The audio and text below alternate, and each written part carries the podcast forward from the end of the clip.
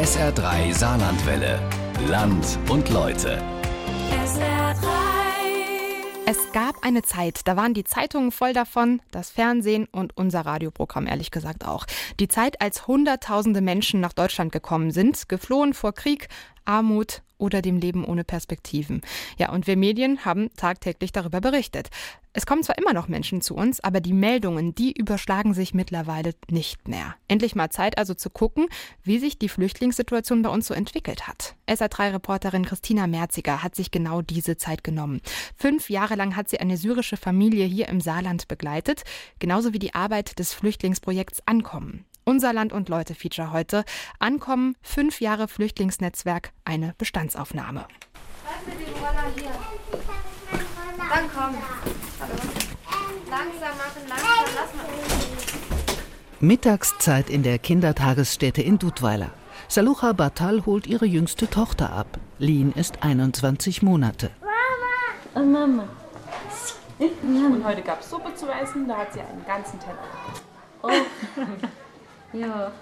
Dann bis morgen, Lin, ja? Bis morgen. Das Nesthäkchen der Battals ist in Saarbrücken geboren. Seit dem ersten Lebensjahr geht Lin in die Kita. Sie hat einen Platz bekommen im September 2018. Ich wollte weiterarbeiten. Salucha Batal stammt aus Aleppo. Anfang 2014 floh die junge Kurdin mit ihrem Mann und zwei Töchtern aus Syrien. Die Ankunft im Saarland vergisst sie nie. War alles fremd, alles neu und mit zwei kleinen Kindern. Ich habe nicht gewusst, was kommt. Fünf Jahre ist das jetzt her. Die syrische Flüchtlingsfamilie hatte Glück. Hier waren wir beim Kinderfest. Und das war eines der ersten. Beim Ankommen halfen Ruth Eichenauer und Dieter Greverus. Für das Ehepaar aus Saarbrücken ist bürgerschaftliches Engagement selbstverständlich.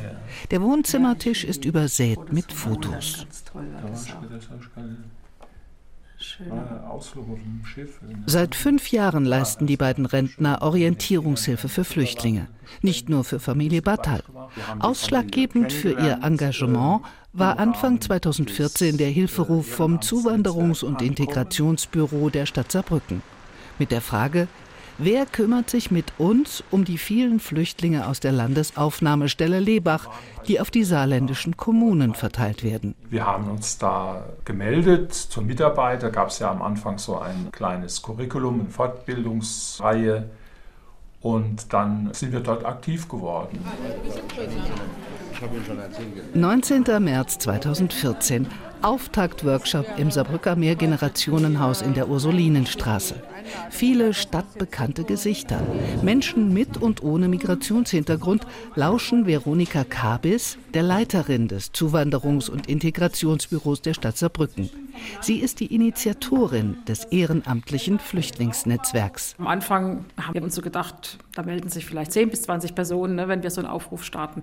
Und dann ging das ja gleich los mit 30, 40 und heute sind wir bei über 100 äh, Leuten, die bereit sind, irgendwas zu machen für Flüchtlinge. Und das habe ich auch noch in keinem anderen Projekt so erlebt.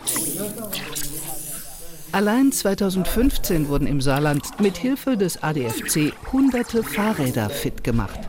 Bürger und Bürgerinnen krempelten die Ärmel hoch, immer mehr halfen bei der Versorgung von Flüchtlingen. Es war die Zeit der Willkommenskultur. Im Saarbrücker Rathaus überlegte man unterdessen fieberhaft, wie sich das Engagement von Einheimischen im ganzen Saarland nutzen bzw. koordinieren lässt. Wir hatten auch ein bisschen Geld aus einem Bundesprogramm, was wir relativ schnell aktivieren konnten und haben uns die Landesarbeitsgemeinschaft pro Ehrenamt als Träger noch ausgesucht. Man braucht halt immer so eine gewisse Struktur, um ein Projekt zu machen. Ja, so kam das Projekt zustande. Suada Kadic, die erste Projektleiterin, koordinierte die Einsätze der Freiwilligen noch von ihrem Wohnzimmertisch aus. Unsere Devise war halt, Hilfe zur Selbsthilfe zu leisten. Dieter Greverus von Beruf Arzt ist ein Pionier der Bürgerinitiative Ankommen. Es war ja am Anfang auch schwer, mit den Menschen in Kontakt zu kommen, weil ja die Verständigungsmöglichkeit gefehlt hat und äh, viele syrische Geflüchtete konnten ja auch kein Englisch. So wie die Battals aus Aleppo. Am 13. März 2014 kamen die Eltern mit ihren beiden Töchtern völlig erschöpft in der Landesaufnahmestelle Lebach an. Zuerst mussten Formulare ausgefüllt werden, Asylanträge. Wir haben den Antrag gestellt, sofort in zwei Stunden war alles in Ordnung. Nur He war die Älteste, hat Angst gehabt. Und natürlich ich und Mohammed auch. Wir haben die Familie kennengelernt im Rahmen des Ehrenamtsnetzwerk Ankommen. Und das kam so. Im April 2014 warteten die Battals nicht mehr in Lebach, sondern in Dudweiler auf ihre Aufenthaltsgenehmigung. Gemeinsam mit ungefähr 70 anderen Geflüchteten. Die waren halt da verurteilt in ihrer Wohnung zu warten, dass es vorangeht. Und in diese Zeit sind wir halt reingegangen und haben einfach angefangen, Sprachunterricht zu geben.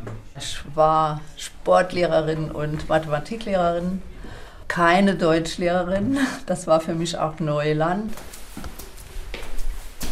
Wir haben dazu alte, ausrangierte Schiefertafeln aus der Volkshochschule Saarbrücken einfach in die Sammelunterkunft, in die Küchen geschleppt und haben dann viermal pro Woche Sprachunterricht gegeben. Die ersten Sätze in Deutsch. Guten Tag, wie geht's? Das war die einzige Familie und äh, von daher sind sie uns auch sehr aufgefallen. Ne? Und sie sind auch immer zu viert in den Unterricht gekommen. Und die Kinder haben vorne gesessen, auf kleinen Stühlen und Mohammed und Saluka hinten dran. So habe ich das Bild noch vor mir. Ende Juli, wir haben den äh, Aufenthaltsgenehmigung bekommen. Und äh, Dieter und Ruth, sie haben für uns eine andere Wohnung gesucht. Endlich zu Hause. Salocha Batal stellt den Kinderwagen ins Treppenhaus. Seit Februar 2015 sind wir hier in dieser Wohnung. In einer Dreizimmer-Küche-Bad-Mietwohnung am Ortsausgang von Dudweiler. Dieter und Ruth, sie haben auch uns geholfen bei allen Sachen hier in dieser Wohnung. Zum Beispiel diese Küche. Dieter hat äh, mit äh, einem Freund von ihm diese Küche eingebaut. Ich habe ihnen geholfen beim Spracherwerb, solange eben sie noch nicht in dem offiziellen Sprachkurs war und dann auch bei Behördengängen, Jobcenter. Ob es um die Stromrechnung geht oder den Monatsbeitrag für die Kita. Die 34-Jährige managt die Familie. Ich finde, dass sie das wunderbar managen, die junge Familie mit drei Kindern und zwei Erwachsenen. Das ist ja alles nicht so einfach. In Aleppo hatte die Kurdin Rechnungswesen studiert und in Saarbrücken bis zur Geburt ihrer Tochter bei einer großen Versicherung gearbeitet. Jetzt, nach der Elternzeit, versucht die dreifache Mutter einen beruflichen Wiedereinstieg als Teilzeitkraft. Ich äh, suche wieder eine Arbeit.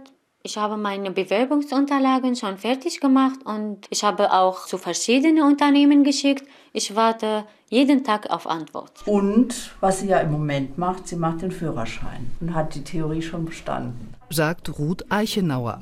Seit 2017 widmet sich die ehemalige Mathe- und Sportlehrerin auch dem Café Biblio in der Stadtbibliothek Saarbrücken. Was ich ein wunderbares Projekt finde, zweimal im Monat ähm, ist das so ein Sprachtreff oder ein Kommunikationstreff, wo deutsche Muttersprachler, Muttersprachlerinnen und geflüchtete Menschen, aber auch einfach Menschen mit anderer Muttersprache hinkommen und man Kontakte herstellen kann, zusammen spielen, zusammen reden.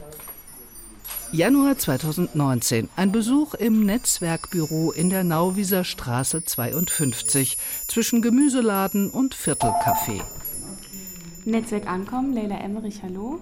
Leila Emmerich, Mainzerin mit marokkanischen Wurzeln, ist neu im Team, aber schon direkt im interkulturellen Fieber, oh. wie sie sagt. Ich hatte am Anfang so ein bisschen Vorbehalte, ob ich vielleicht zu schüchtern bin für das Netzwerken, aber tatsächlich bin ich gar nicht so schüchtern.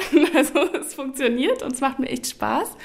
Und äh, so wie ich bisher so mitbekommen habe, gibt es hier im Saarland echt viele Leute, die sich engagieren, sowohl ehrenamtlich als auch hauptamtlich. Und irgendwie sind die echt auch gut miteinander vernetzt, was glaube ich nicht so selbstverständlich ist. Also in größeren Bundesländern ist das bestimmt nicht so einfach. Nebenan gibt Gyrigrid Liebezeit, eine von fünf hauptamtlichen Mitarbeiterinnen der Bürgerinitiative, Auskunft über die Arbeit des Netzwerks. Wir sitzen im Büro, am Telefon, am Computer, sind im Büro zu Öffnungszeiten auch anwesend, aber wir gründen unsere Arbeit eigentlich auf einen Pool von Mitgliedern, circa 200 Mitglieder, von denen so 60 etwa sehr aktiv sind. Und diese Mitglieder, die machen die eigentliche Arbeit. So wie Ruth Eichenauer und Dieter Greverus. Ich gebe zurzeit so ein bisschen Nachhilfe in medizinischem Fachwissen für einen Jungen, der aus Afghanistan hierher geflüchtet ist als Jugendlicher mit 15 Jahren und der eine Ausbildung als Hilfskrankenpfleger machen möchte. Und was machen die Hauptamtlichen? Gürigrit Liebezeit von Beruf Betriebswirtin stellt sich als Integrationsbeauftragte für Gesundheit vor. Also MIMI, Gesundheitsinitiative Deutschland, ist ein Projekt, das das Ethnomedizinische Zentrum in Hannover aufgesetzt hat. Das läuft in neun Bundesländern und als zehntes Bundesland konnte ich das ins Saarland holen, was mich sehr freut, weil es eine gute Möglichkeit ist, die Migranten schneller an unserem Gesundheitssystem teilhaben zu lassen und damit die Kosten des Gesundheitssystems auch wieder absenken zu können, langfristig. Die Halbnorwegerin tüftelt gerade an einem Präventionsprogramm gegen Kinderkrankheiten. Deswegen sind Plakate entworfen worden, wo im Prinzip Bilder zeigen, wie man die Krankheit erkennen kann, in sechs Sprachen übersetzt, in diesem Fall also Englisch, Italienisch, Rumänisch, Arabisch, Türkisch und Russisch, damit die Eltern schneller reagieren und ihre Kinder nicht mehr zum Kindergarten bringen, wenn sie diese Symptomatik aufweisen. Jedes Jahr oder jeder Monat, auch der ins Land geht, bei dem nichts dafür getan wird, dass ein Mensch hier Fuß fassen kann, der wirkt sich negativ aus auf seine, ja, auf seine persönliche Befindlichkeit, auf seine Gesundheit, auf seine Integrationsfähigkeit und natürlich am Ende dann auch auf das Zusammenleben und den Zusammenhalt hier in der Gesellschaft. Zwischen zwei Telefongesprächen ein kurzer Treff mit Alexandra Gravela. Ihre Tage als Chefin des Netzwerkbüros sind gezählt. Als taffe Vermittlerin und Koordinatorin wurde die 48-jährige Juristin sehr geschätzt. Am meisten berührt hat mich eine Frau, die mir geschrieben hat, es war eine schöne Zeit mit dir weil du es einfach verstanden hast, aus uns eine wirklich tolle Gruppe zu machen und zu binden. Nach anderthalb Jahren Projektleitung als Hauptamtliche im Ehrenamtsnetzwerk sucht Alexandra Gravela nun eine neue berufliche Herausforderung. Eins meiner Lieblingsthemen, was ich hier auch in einem Projekt bearbeitet habe, das ist Streitschlichtung, Mediation, interkulturelle Mediation. Da stoßen verschiedene Menschen aufeinander und wie sprechen die miteinander? Sprechen die überhaupt miteinander? Und wenn nein, was passiert, wenn nicht? Und das ist so ein Thema, was mich auch inspiriert zu dem, was ich tun möchte in Zukunft. Ihr Arbeitgeber Pro Ehrenamt hat gerade zwei Stellenangebote ausgeschrieben für Projektleitung und Streitschlichtung. Die Vergütung dafür ist unklar. Überhaupt gibt sich Pro Ehrenamt bei Geldangelegenheiten eher zugeknüpft. Zurück nach Dudweiler zur Familie Battal. Gegen 16 Uhr sind Khadija und Heva aus der Schule zurück. In der Schule haben die gar nicht viel Hilfe gebraucht. Die sind sehr gut. Sagt Ruth Eichenauer. Sie ist stolz auf ihre Schützlinge. Ich habe mit den Kindern so Freizeitaktionen gemacht, wie zum Beispiel ins Schwimmbad gehen und schwimmen lernen. Das war mir wichtig und den Kindern auch. Das hat denen auch sehr viel Spaß gemacht. Und mittlerweile können sie das. Khadija ist neun, Heva elf. Die Älteste spielt seit einem halben Jahr Trompete mit einem Leihinstrument ihrer Schule. Heva ist in der fünften Klasse der Gemeinschaftsschule Dudweiler. Heva, wieso Trompete? Mm, weil ich fand, das war irgendwie so cool. Dann dürften wir jedes Instrument halt eben mal ausprobieren und dann hat mir halt eben die Trompete am meisten gefallen. Toll, und hast du irgendwann schon einen Auftritt? Ja, ich hatte schon viele Auftritte. Ich habe jetzt auch im Mai, glaube ich, noch mal ein Abschlusskonzert für die Sechsklässler. Du musst aber noch viel üben, oder? Ja. Macht Spaß? Ja, ist aber auch schwer.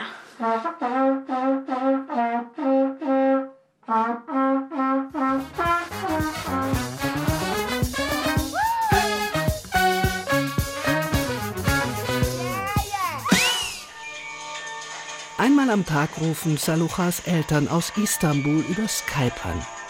In der Türkei werden sie bis auf weiteres als Geflüchtete geduldet. Ob sie jemals ihre drei Enkelinnen in die Arme schließen werden? Heva vermisst ihren Großvater sehr. Mit vier Jahren, da habe ich ihn gesehen und dann sind wir gegangen. Also hier nach Deutschland. Also ich wünsche mir, dass er kommt, weil er immer so tolle Geschichten erzählt. Salucha Batal ist auf dem Weg zu einem kostenlosen Rechtsberatungsangebot der Bürgerinitiative Ankommen. Also wir können es jetzt so machen, wenn Sie schon Fragen haben, fangen wir einfach damit an. Mit Tochter Len an der Hand kommt sie gerade noch rechtzeitig in der ersten Etage des Bürgerzentrums im Mühlenviertel an. Zur Fragestunde mit Rechtsanwalt Peter Nobert aus Saarlouis. Etwa 20 Interessierte sind da. Vor allem ältere Einheimische und junge Geflüchtete. Äh, ich habe ähm, eine Frage wegen meiner Eltern. Äh, sie sind die beiden äh, in der Türkei und wir sind alle Geschwister hier. In Deutschland drei, ja, aus Syrien. Ich weiß nicht, wie kann man die beiden hier bringen. Sie sind alleine jetzt in der Türkei. Ähm, wie geht mit diesem Programm mit UNHCR? Kann man das etwas machen oder? Ich meine, es gibt den normalen Familiennachzug, den es aber gerade für Eltern jetzt nicht gibt, für, für erwachsene Eltern. Die zählen zu den sogenannten sonstigen Familienangehörigen, also alle, die nicht Ehegatten und nicht minderjährige Kinder und, und Eltern von minderjährigen Kindern sind. Und ähm, da ist äh, Voraussetzung für einen Familiennachzug eine sogenannte außergewöhnliche Härte, also muss extrem schlecht sein. Das gibt es fast nie und die dürfen hier keine Sozialleistungen beziehen müssen. Also zwei hohe Hürden, die man nie überspringen kann. Diese Aufnahmeprogramme da über den UNHCR, die laufen natürlich vor Ort und die sind auch irgendwie nicht so richtig durchsichtig, wer da was kriegt. Kann man auch nicht einklagen irgendwie. Also da kann man nur hoffen, dass man da irgendwann runterfällt. Noch eine Frage. Im März, wir werden äh, fünf Jahre hier in Deutschland. Mein Mann arbeitet und wir äh, abhängig von Jobcenter nur äh, fast 240 Euro. Können wir beiden die unbefristete bekommen oder muss man komplett weg von Jobcenter?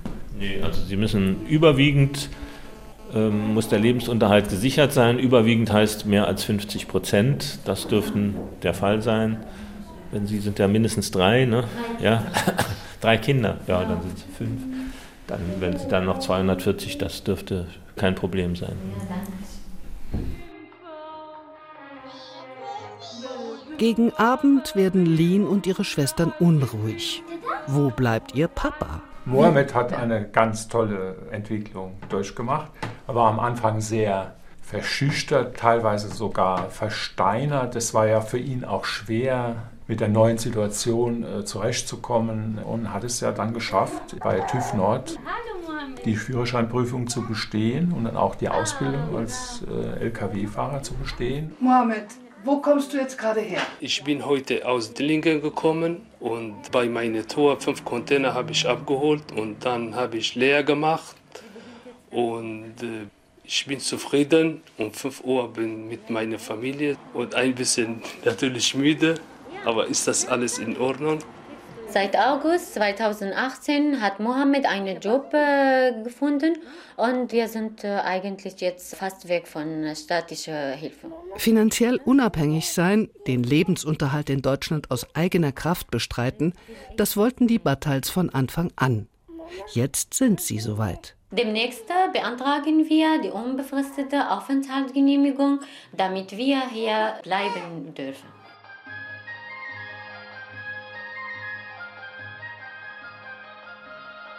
Familie Battal ist angekommen im Saarland, ihrer Wahlheimat.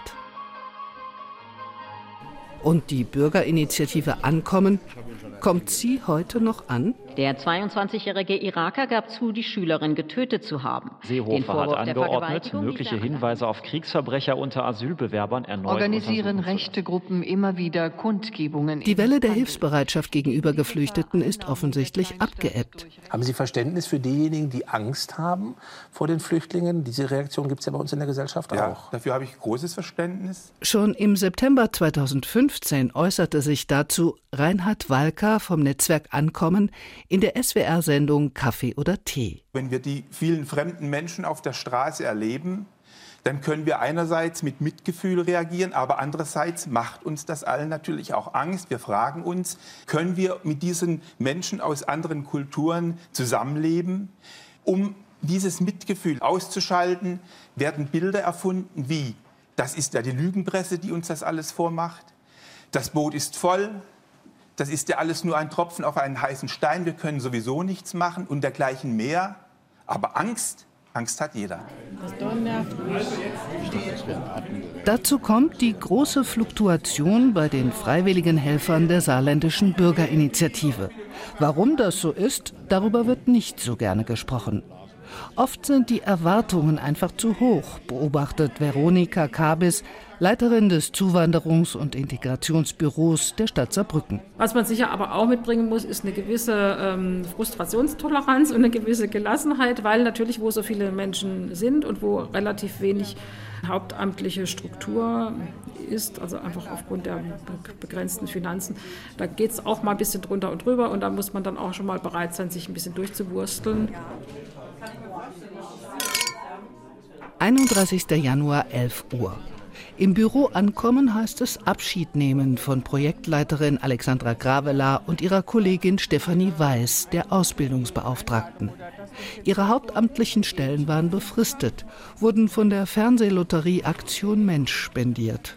Das Geld für die weitere Finanzierung fehlt noch. Das, was wir damals 2014, 15 begonnen haben, das ist noch lange nicht zu Ende gedacht bekräftigt Hans-Joachim Müller, Präsident der Landesarbeitsgemeinschaft Pro Ehrenamt. Und die eigentlichen Aufgaben kommen jetzt.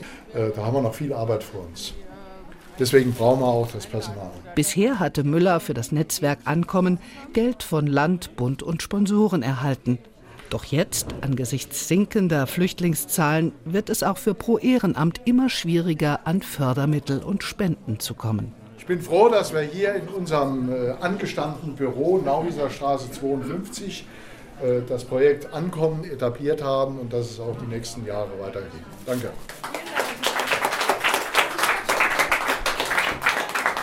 Ende 2020, also in weniger als zwei Jahren, sind die Fördermittel für das Flüchtlingsnetzwerk Ankommen erschöpft. Und dann? Das Projekt war vielleicht gar nicht als Bürgerinitiative so gedacht, aber das hat sich genau dahin entwickelt. Und wir verstehen uns von Seiten der Stadt als Unterstützer, als eine Institution, die einen organisationellen Rahmen gibt, damit sich diese Bürgerinitiative frei entfalten kann. Da ja immer noch weitere Menschen nach äh, Deutschland und auch nach äh, Saarbrücken kommen, gibt es immer noch eine Notwendigkeit, Unterstützungsarbeit zu leisten. Nicht nur Dieter Greverus und Ruth Eichenauer hoffen, dass sich ihre Bürgerinitiative halten kann. Dieter und Ruth eigentlich sind äh, unsere Eltern hier, weil sie sind immer bereit, uns zu helfen. Ich wünsche mir, dass meine Familie immer gesund bleibt und ich gute Noten schreibe und dass alle eine gute Zukunft haben. Für uns ist es eigentlich eine Erfolgsgeschichte. Und wir haben so einen kleinen Beitrag geleistet, wie viele andere auch.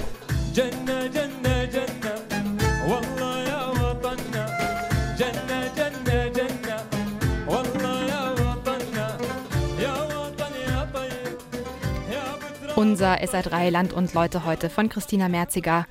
Ankommen, fünf Jahre Flüchtlingsnetzwerk, eine Bestandsaufnahme. SR3 Saarlandwelle. Land und Leute. SR3. Regionale Features auf SR3. Immer sonntags um 12.30 Uhr und als Podcast auf sr3.de.